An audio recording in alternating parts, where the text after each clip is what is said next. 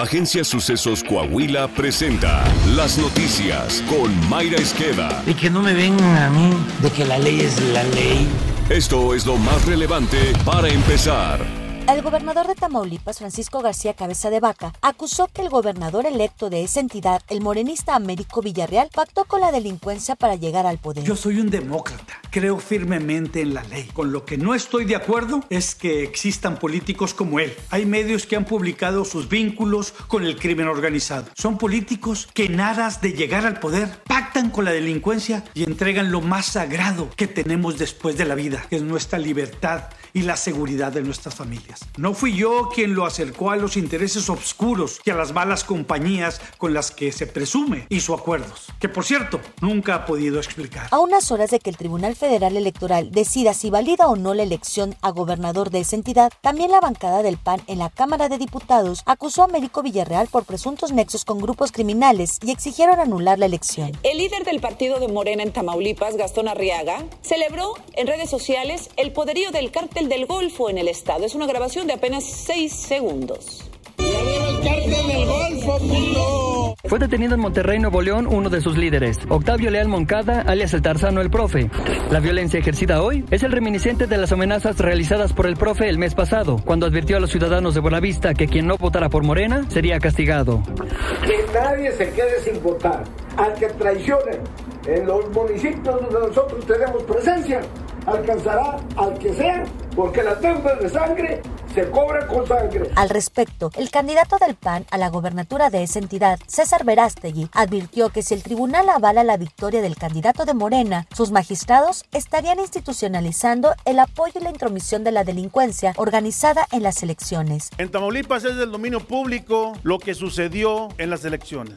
Si aprobaban el Distrito 13, estaban institucionalizando el apoyo y la intromisión de la delincuencia organizada en las elecciones. Y ese es un daño terrible, no nada más para Tamaulipas, sino para todo el país. Hoy, el magistrado ponente el magistrado Vargas, ha hecho un proyecto en el cual reconoce la intromisión de la delincuencia.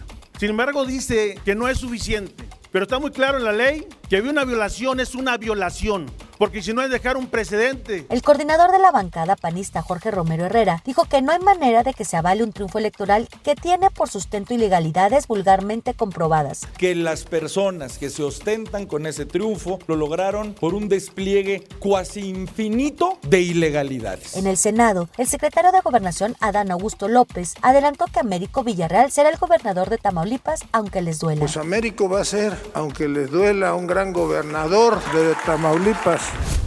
El secretario de Hacienda, Rogelio Ramírez de la O, reconoció que la deuda pública ha incrementado 7% en lo que va de la administración de la 4T. Al cierre del presente año, explicó, el saldo de la deuda está estimado en 48.9% del Producto Interno Bruto. El entonces candidato a la presidencia de la República, Andrés Manuel López Obrador, tuvo entre sus principales promesas de campaña no endeudar al país. Esa misma postura la sostuvo como presidente electo en entrevista con Ciro Gómez Leiva para Imagen Televisión. El 80% de todo nuestro plan para garantizar la tranquilidad, la paz, para que no haya violencia en México, va a depender de los programas para impulsar actividades productivas y crear empleos. ¿Va a y el alcanzar 20% el dinero? ¿Va a va a alcanzar alcanzar, el claro dinero? que sí. No vamos a endeudar al país y no van a haber gasolinazos. Con la mayoría del bloque de Morena, la Comisión de Presupuesto de la Cámara de Diputados justificó la decisión de recortar más de 4.900 millones de pesos al Instituto Nacional Electoral. El pasado primero de junio, la Suprema Corte de Justicia de la Nación resolvió la controversia constitucional promovida por el INE. El máximo tribunal determinó la invalidez del presupuesto asignado al organismo para el ejercicio fiscal 2022, ya que consideró que la Cámara de Diputados no motivó reforzadamente la modificación que hizo al anteproyecto. Según la Corte, dicho recorte, que implicaba una reducción de más del 26% de los recursos solicitados por el INE, comprometía las funciones del organismo, por lo que podría haber una violación de los derechos político-electorales. Dos personas fueron ejecutadas a balazos frente a una escuela primaria en el estado de Hidalgo, gobernado ahora por el morenista Julio Menchaca. La doble ejecución ocurrió en el municipio de Tulancingo, frente a la escuela primaria Ignacio Allende. En Temisco, Morelos, fue localizado el cuerpo de una mujer decapitada. En esa entidad han ocurrido 94 feminicidios durante el presente año.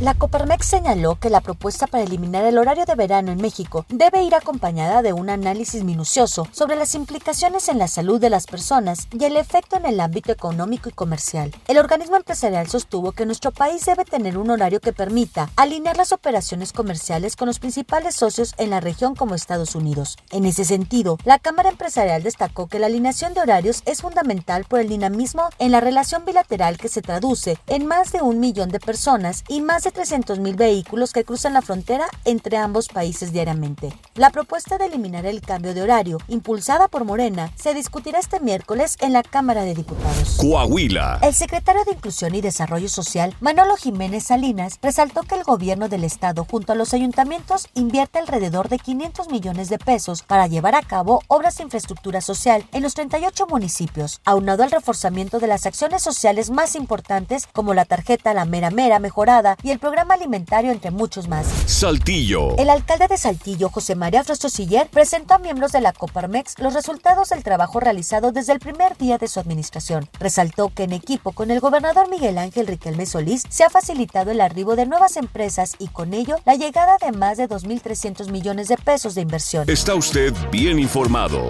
Sucesos Coahuila.